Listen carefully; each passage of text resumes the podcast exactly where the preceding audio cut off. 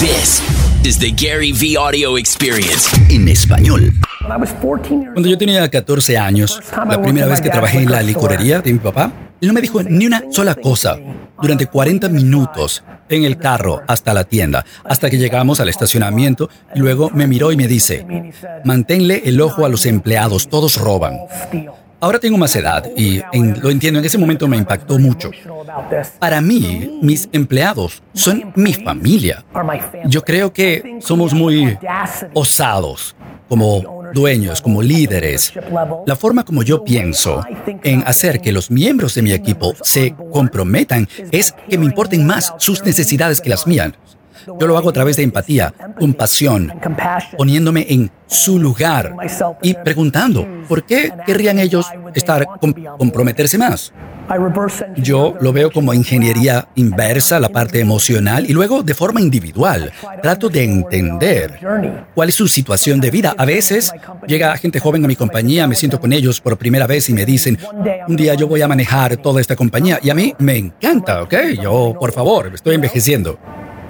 Ese mismo empleado, cinco años después a veces, entra a mi oficina y me dice, necesito más equilibrio, trabajo, vida personal, porque ahora se enamoraron y están empezando un capítulo diferente en su vida y eso me encanta. Yo no los juzgo por no querer seguir trabajando 14 horas al día.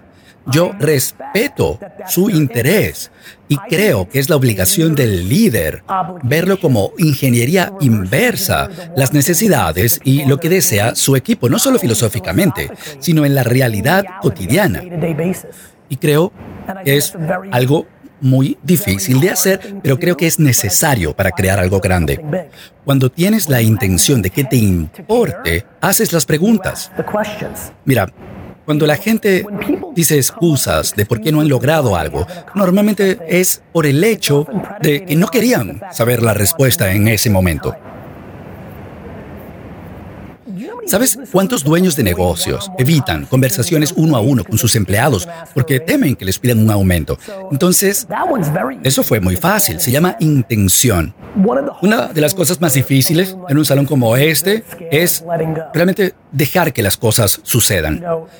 La, gente quiere micromanejar, microgerenciar, no se dan cuenta de que su ego está conectado ahí. La gente que inicia negocios tiene un orgullo enorme porque son los mejores en lo que se hace.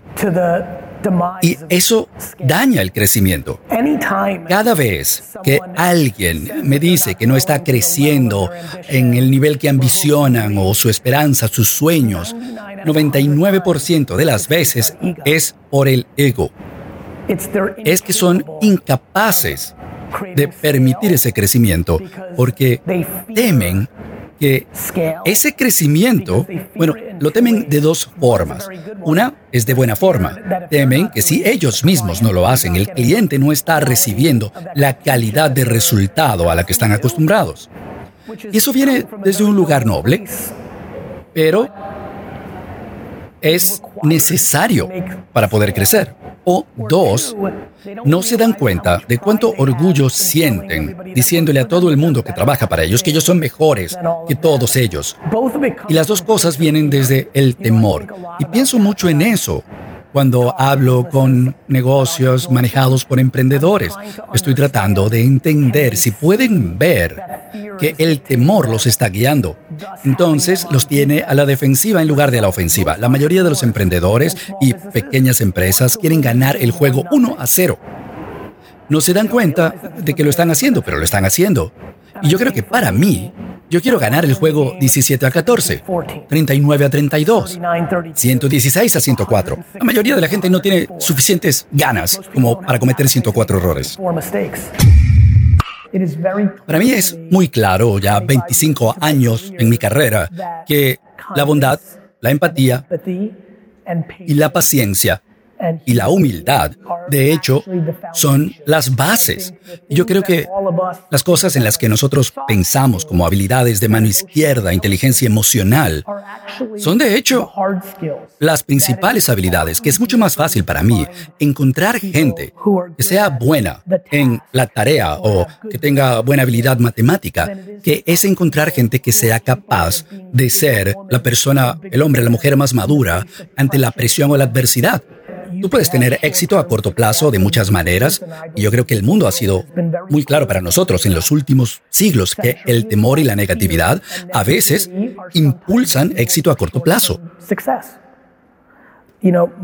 Pero mi punto es que eso no es tan poderoso como la luz y el amor. El odio es algo poderoso. Pero simplemente creo que nunca le gana al amor, al final. Yo creo que eso es real en los negocios. Claro que ha habido gente que ha tenido éxito y no son líderes amables. Eso no quiere decir que deberíamos imitarlos. Miren, todo el mundo se ha vuelto increíblemente bueno para juzgar a otros. El mundo tiene la adicción de señalar a otros. Yo nunca he visto al mundo hablando con más fuerza de lo que es malo en otros. Entonces yo creo que la forma de desplegar empatía y bondad exitosa es empezar por ti. Y le recuerdo a todo el mundo que desplegar bondad cuando otra persona es amable hacia ti, es fácil, pero reto al mundo a tener una conversación de si tiene la habilidad de ser amable y empático ante la negatividad. Mis líderes son increíblemente amables con mis empleados cuando todo va bien. Yo no necesito generales en tiempos de paz. Necesito líderes cuando las cosas están mal y son una locura, que puedan ser la persona más madura en esa situación y crear una estructura de bondad y empatía. Entonces, miren, para mí se trata de ser responsables siendo esa persona. En este momento estamos en un mundo donde todo el mundo rápidamente se activa, reacciona ante el mal comportamiento y entonces combaten fuego con fuego y por eso se logra tan poco en la sociedad, en la política, en la fuerza laboral.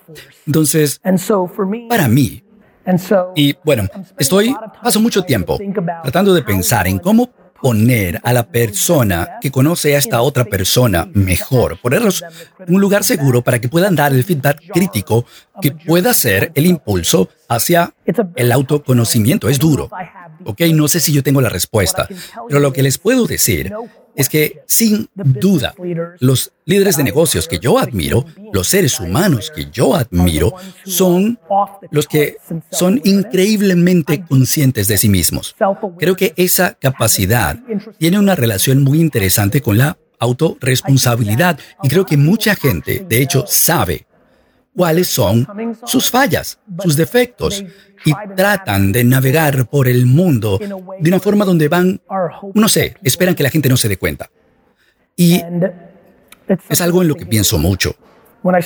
Cuando realmente empecé a reflexionar en por qué en, un mundo donde a mí no me importa el dinero, ¿por qué algún empleado que haya trabajado para mí se sentiría disgustado conmigo. y tuve que mirarme en el espejo y darme cuenta de que mi mayor falla en mi vida y en mi carrera profesional ha sido mi inhabilidad de ser claro sobre mis opiniones y lo que siento y me ha llevado de forma subconsciente y consciente también un resentimiento evitando el conflicto. Entonces me llevó a que la gente sintiera que de repente de la nada despedía a alguien no, no lo esperaban, pero yo pensaba que ellos debían haberlo sabido durante todo el tiempo y fue algo muy difícil para mí manejar y aceptar porque mi mayor orgullo como líder es la eliminación del miedo. Cuando me di cuenta de que mi falta de claridad estaba creando temor macro porque nadie sabía cuál era la situación real conmigo. Uno, una de las épocas más oscuras de mi carrera, pero también de los mejores días de mi carrera porque inició el proceso de que yo empezara a darme cuenta y ser vulnerable y ponerlo en mi libro para que todo el mundo lo leyera. Especialmente cuando mi reputación como creador de contenido es que esa es mi fortaleza. Y fue un paso importante en mi propia evolución. Mi optimismo viene de la gratitud. Cuando sientes gratitud por lo que tienes, en lugar de envidia por lo que no tienes, el optimismo se vuelve algo natural. La vida siempre va a ser un reto, pero la perspectiva es algo que todos necesitamos más. Es increíblemente importante, especialmente para los que no tienen mucho contexto sobre mí Yo he estado escuchando por los primeros 10, 15 minutos, pero que no haya confusión. Yo soy un operador absoluto, totalmente práctico. Durante los últimos 22 años he tenido la responsabilidad de pagar la nómina. Todo de lo que estoy hablando ahora es la estructura de trabajo para esos éxitos. Y sí, yo puedo ser muy empático a alguien que esté escuchando ahora y sienta que esta es una ideología eh, optimista, ilusa. Y esto está totalmente alejado de ser una fantasía. Pero la sociedad, durante 100 años de empresas, les ha dicho a todos que las cosas de las que estoy hablando casi no tienen lugar en los negocios. O es algo muy agradable tener siempre y cuando tengas todo lo demás. Pero les prometo, esas otras habilidades se compran y se venden. La razón por la que la mayoría de los negocios fracasan es porque son incapaces de despedir a la gente que está produciendo dinero, pero están destruyendo la moral. Yo pienso en el liderazgo desde el punto de vista de que es gris, no blanco o negro, y la mayoría de los líderes van a ser blanco o negro, ¿ok? No es imperio miel, es miel imperio. Nada funciona menos que haya humanidad, y el trabajo número uno de un líder es eliminar el temor. Y lo llamo el imperio de la miel, porque consigues más con miel que con vinagre en liderazgo. Puedes tener éxito a corto plazo con vinagre, pero no va a ser sostenible con vinagre. Y luego está el otro lado. ¿Sí? Todo es súper bonito y arcoíris y te pones todo encima, pero poco a poco estás creando resentimiento. Tienes que trabajar en lo que yo trabajé durante cinco años, que es la capacidad de tener, de ser directamente amable o amablemente directo. Y me di cuenta de que en el mundo corporativo, que hablan de ser directos, ser honestos, realmente para mucha gente era una excusa de ser malas personas una excusa para controlar a alguien que es su subordinado. ¿Saben cuánto de psicología humana hay en un gerente que sabe que la persona que está bajo ellos tiene más habilidad que ellos? Hay mucha represión y no quieren que esa persona avance. Entonces, ser directo se convirtió en manipulación. Siempre tuve problemas con ser directo. De alguna manera, porque yo trabajaba en mí, me convencí del concepto que yo llamo franqueza amable, ser directamente amable. Y ha transformado nuestra compañía porque lo que pasaba con nosotros, sabes, ok, yo soy el CEO de la compañía y el fundador, me escuchas durante 10 minutos y tienes ya una idea de cómo nos comportamos, pero estábamos del otro lado. Todo el mundo empezó a sentir que eran mejores que otros, que era una maravilla. Y si nadie recibe feedback crítico y nadie le dice nada a nadie, se va para el otro lado. Estábamos muy del otro lado. Yo creo que todo VaynerX, las 1900 personas, todo no está funcionando, todo eso es culpa mía. De verdad lo creo, eso es liderazgo y esta es la razón. Puedo estar furioso con la gerencia de proyectos, pero ¿quién contrató al jefe de esa sección? Es el lado operativo, ¿quién lo contrató? Yo. Entonces, tienes que enamorarte de ser responsable. Si te interesa el liderazgo, tienes que enamorarte de eso. Y la mayor parte de la gente no lo quiere, especialmente ahora. La cultura pop en este momento está enamorada de señalar a otros. Todo el mundo se trata de apuntarle a otros con el dedo. La mayoría de nosotros aquí, miren, todos nosotros, aquí en el salón, tenemos súper claro en qué metieron la pata nuestros padres. Es como que, sí, ¿no? Lo conocemos claramente.